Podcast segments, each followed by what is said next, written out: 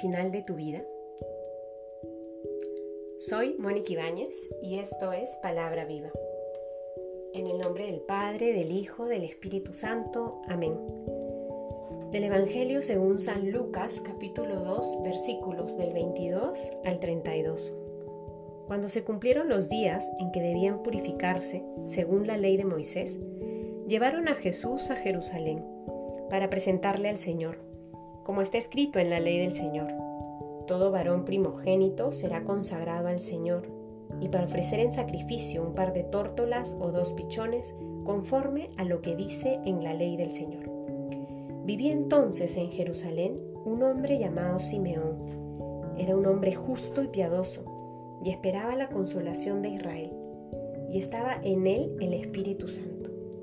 El Espíritu Santo le había revelado que no vería la muerte antes de haber visto al Cristo del Señor. Movido por el Espíritu, vino al templo, y cuando los padres introdujeron al niño Jesús para cumplir lo que la ley prescribía sobre él, le tomó en brazos y bendijo a Dios diciendo, Ahora, Señor, puedes, según tu palabra, dejar que tu siervo se vaya en paz, porque han visto mis ojos tu salvación, la que has preparado a la vista de todos los pueblos, luz para iluminar a las gentes y gloria de tu pueblo Israel. Palabra del Señor.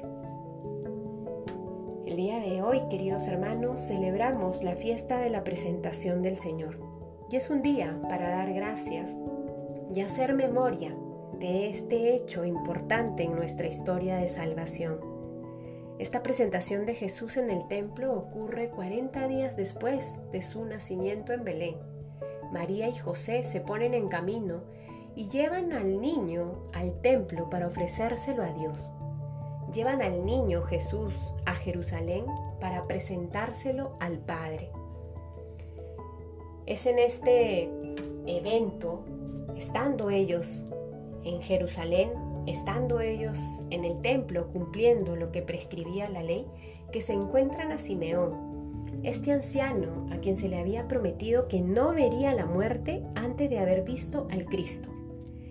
Este hombre esperaba la consolación de Israel y con sus propios ojos ve la salvación. Lo toma en brazos, toma en brazos a este niño que es la promesa cumplida. Y en su oración sincera, elevándosela al Padre, le dice, ahora puedes dejar que tu siervo se vaya en paz. Este momento me hace pensar y les invito a pensar a ustedes, a reflexionar en espíritu de oración, ¿qué es aquello que esperas tú para el final de tu vida? ¿Cómo quisieras encontrarte al final de tu vida? ¿Con quién quisieras estar acompañado al final de tu vida? Es importante pensar en esto, no solo para vivir en añoranzas frente al futuro, sino para saber qué hacer en el presente. Es verdad, nadie tiene la certeza ni del día ni de la hora en que seremos convocados a la casa del Padre. Por eso, si algo queremos alcanzar en el futuro, tenemos que hacer algo al respecto en nuestro presente, hoy. Hoy, lo que tenemos seguro es el hoy. Y es en este presente donde tenemos que ir construyendo con la gracia de Dios aquello que le da paz y tranquilidad al corazón. Que en este día podamos en silencio, en espíritu de recogimiento, pensar en aquello que mantiene la ilusión de nuestro corazón, que mantiene encendido nuestro corazón para vivir cada vez más en el amor.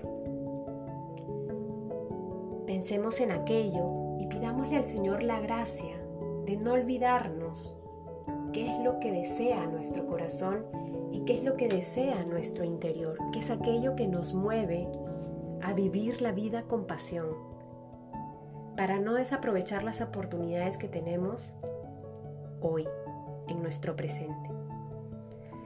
Y en este día también recemos de manera especial por aquellos amigos, hermanos, familiares que han hecho una opción por consagrarle su vida a Dios. En la iglesia celebramos el Día de la Vida Consagrada. Que todas estas personas que le han entregado su vida de una manera especial a Dios, podamos ser luz para iluminar a las gentes y podamos ser instrumentos para acercar la salvación a todas las personas. Que esta sea nuestra intención, en especial en este día en que celebramos la fiesta de la presentación del Señor. En el nombre del Padre, del Hijo, del Espíritu Santo. Amén.